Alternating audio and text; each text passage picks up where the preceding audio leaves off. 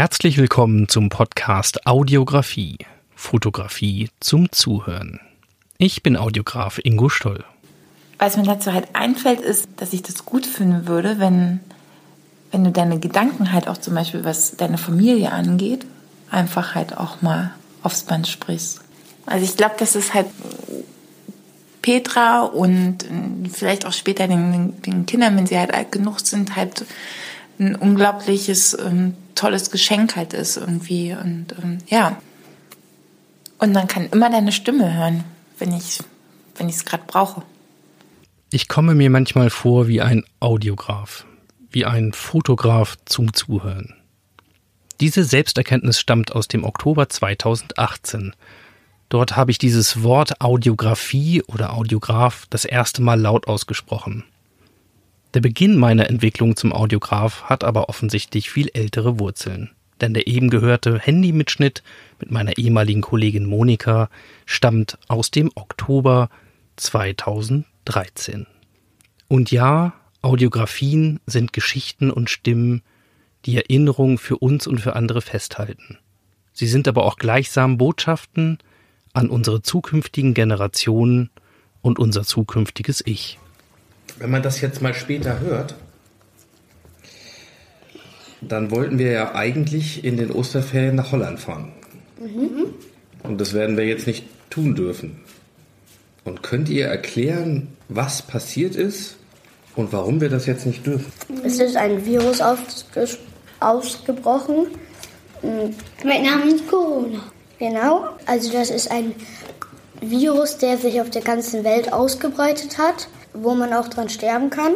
Wir wollten da gern hin, aber wir dürfen da nicht hin, weil beim Campingplatz auch sehr viele Mengen da sind und die Wohnwagen sehr dicht aneinander ist, sind. Und ähm, wir versuchen halt wenig Ansteckung zu machen, weil wenn, geht der andere dann zur Familie, die zu den Großeltern und die besuchen irgendwelche Enkel.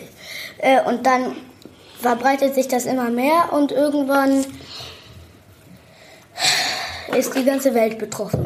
Dann können wir nicht auf Europa reisen. Ich weiß, aber möchtest du dich mit Corona anstecken? Nee. Ja. Dann würden wir es lieber lassen. Und wie findet ihr das, wenn wir nicht fahren dürfen? Mega doof. Mega scheiße. Eine Sicht ist es natürlich voll doof, dass wir nicht die ganzen Länder sehen, dass wir Familienzeit haben, dass wir mit, mit dem Wohnwagen uns ein bisschen beschäftigen. Das finde ich alles ganz schön schade, aber ich habe auch keine Lust, mich irgendwie mit Corona 14 Tage im Quarantäne zu sitzen und da alleine zu sein. Hm. Ich auch. gar keinen Bock drauf habe ich, dass ich daran sterben vielleicht würde. Aber das ist bei Kindern nicht so, die sozusagen keine weitere Krankheiten haben. Aber ich will nicht 14 Tagen, zwei Wochen in einen Quarantäne einsetzen. Mhm. Da lasse ich es lieber ausfallen. Erzählen, teilhaben, bewahren. Darum geht es mir in meinen Audiografien. Deshalb enthält dieser Podcast eine bunte Sammlung meiner Audiografien. Manchmal sind es audiobiografische Geschichten aus meinem Leben und denen meiner Familie. Unter anderem findet ihr Geschichten und Begegnungen unserer Europareise im Wohnwagen Bunte Tüte ohne Huhn, die wir im Juli 2020 für die Dauer von einem Jahr dann doch angetreten haben. Es sind Event-Audiografien von Veranstaltungen, Features zu speziellen Themen oder Orten sowie Auftragsproduktionen, die ich unter meinem Label Ingo Stoll Audiografie veröffentlichen und teilen darf. Schönen guten Abend, meine Damen und Herren.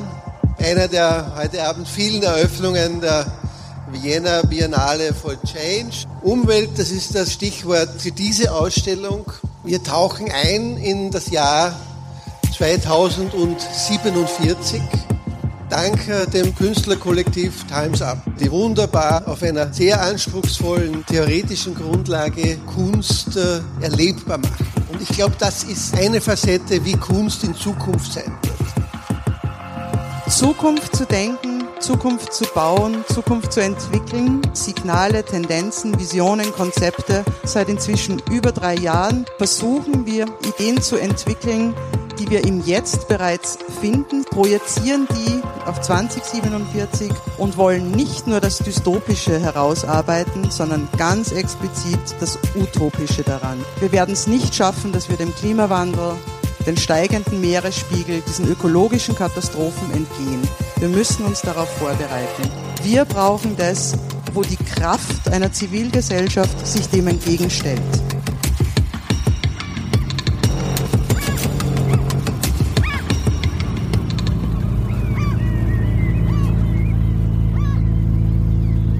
Und wie ihr hört, ist das keine gewöhnliche Folge und wir sind nicht an einem der üblichen Orte, sondern wir betreten Turnton Docklands, eine Hafenstadt im Jahr 2047.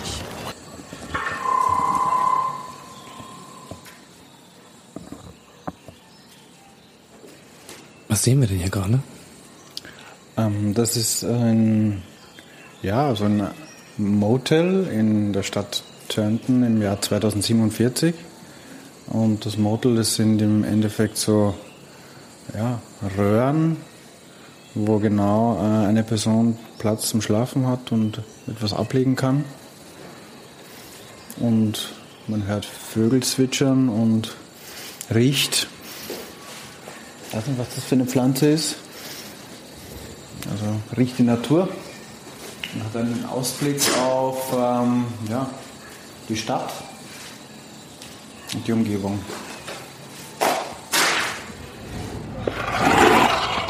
irgendwie kann es ja schon fast kein Zufall sein. Aber ich, ich äh, ein, ein Grund, ein, ein, den man greifen kann, gibt's nicht dafür. Ich meine, welchen Grund gibt's? Also die Wahrscheinlichkeit, dass irgendeiner aus Deutschland irgendwann mal hier hinkommt, die ist schon sehr gering. Ja, und dass er dann hier und auch so ein, so eine, ein verfallenes Gebäude kauft, ist wahrscheinlich noch um Vielfaches geringer. Ja, und dass derjenige dann feststellt, dass zwölf Kilometer entfernt seine Urgroßoma damals äh, geboren wurde, das ist schon, äh, ja, ich kann es nicht erklären, aber äh, mag ein Grund sein, warum ich mich hier so, so wohl fühle. Ich glaube, wir waren über, weit über drei Stunden unterwegs und ich kam mir vor, als wäre ich irgendwo am Baikalsee und hatte mir schon unterwegs überlegt, was ich so als Ausrede sage, dass ich es nicht nehme, ja. Wir sind auch noch wunderbar äh, gut durchdacht mit mir erstmal durch den Park gegangen und kamen dann ja durch einen wunderschönen Park hier von der Seeseite an die Mühle ran ähm, äh, und da war es echt um mich geschehen. Ja, das war wie so ein Dornröschenschlaf. Alle Fenster zugemauert, das Dach, also nicht zugemauert, so mit mit Brettern zugenagelt, das Dach eingestürzt, die, äh, die Bäume wuchsen raus. Aber es, sah schon äh, schon sehr romantisch aus. Ja, und in der Tat, ich habe das drei Tage später gekauft. Ne? ja, habe ich gedacht, komm. Und dann weiß ich noch genau, ich äh, eben mit Notar, ich kannte mich ja aus, ich wusste ja, auf was ich achte, hatte auch schon einen deutschsprachigen Notar in Riga, haben wir das in Riga alles fix gemacht. Und dann fuhr ich hier runter und saß erstmal hier vor. Ich kam aber gar nicht richtig hier rein, weil alles zugenagelt war und dachte nur, ja, das gehört dir jetzt. Es gab keinen Strom, kein Wasser, keine Kanalisation. Du konntest ja nicht, du konntest keine Bohrmaschine anschließen, kein, ähm, keine Lampe, nichts. Was haben deine Freunde oder deine Familie gesagt? Äh, die waren merkwürdig still. äh, die sagen eigentlich erst jetzt, was sie damals gedacht haben. Ja? Ähm, der Einzige, der es wirklich gut fand, war mein Vater. Der fand es echt, der war vom, äh, direkt am Anfang, im ersten Jahr war der schon hier. Und dann haben wir beide einfach nur Bretter entnagelt und so hier. Den ganzen Tag. Und konnten ja nichts anderes machen. Ja, und dann ging es bei Lufthansa ähm, oder entsprechend bei der Swiss und so, bei den Tochtergesellschaften weiter. Bis dann äh, eben äh, vor 2016 war das schon, ich ziemlich krank wurde. Und dann bin ich ausgestiegen. Nach 26 Jahren habe ich dann gesagt, so, ich bin raus. Ähm, ging auch nicht mehr. Äh, das, ähm, Arzt hat mich da sehr, oder hat, hat, hat sehr ernst mit mir gesprochen hat er häufiger schon gemacht, aber da war es mir dann auch bewusst. Ja, ich hatte, ich habe zwei Stents gekriegt und so. Ich war wirklich, war schon äh, alles sehr kritisch und äh, weil ich eben auch noch ein bisschen was von meiner Mühle haben wollte, nicht nur immer die sechs Wochen Urlaub, die ich hier verbracht habe, oder, in der Zeit hast du gerade mal Rasen gemäht, da konntest du schon wieder gehen. Ne? Ja. Ähm, insofern äh, habe ich dann mich entschlossen, da komplett rauszugehen und ja, den Sommer hier zu verbringen. Ne? Also mit Fliegerei habe ich gar nichts mehr im Hut. Ähm, für mich war damals äh, ein Grund, oder der, nein, man muss schon sagen, der Hauptgrund ähm, äh, war der Absturz von der Germanwings Maschine. Mhm. Ja. Da war ich der, äh, der, der Leiter in Düsseldorf.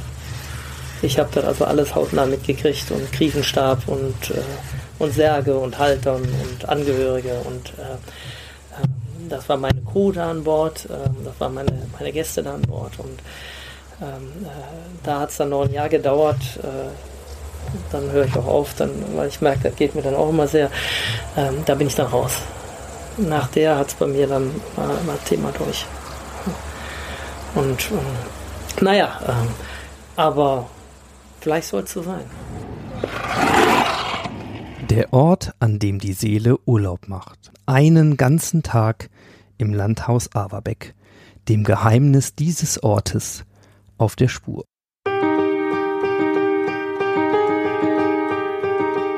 Ich hatte Lust dazu, mit Leuten, dass wieder Leben ins Haus kam. Das ist natürlich auch Opa Averbeck, der hat natürlich tausende Geschichten. Ne? Und äh, der kann die auch super erzählen. Weil ich habe in der Zeit auch viel Bücher äh, gelesen äh, von Dominik, äh, utopische Romane. Und äh, dann weiß ich, dass mein Großvater und mein Vater aber auch und sagt da, Mensch, du also mit so einem Sülzkram, da musst du dich dann nicht äh, mit beschäftigen. Und dann habe ich eben äh, äh, doch, äh, weil ich eben erstmal Jahre hier war, habe ich mich unheimlich mit äh, Wild und mit Tieren und mit Yacht beschäftigt. Nicht? Was bedeutet Ihnen Familie? Alles. Ja. Doch, wir halten zusammen. Wenn es auch mal ein bisschen knistert. Habt ihr denn zu Hause auch Hühner? Nein. Keine Hühner zu Hause. Pferde? Auch nicht. Schweine? Auch nicht. Nur ein kleines Ferkel.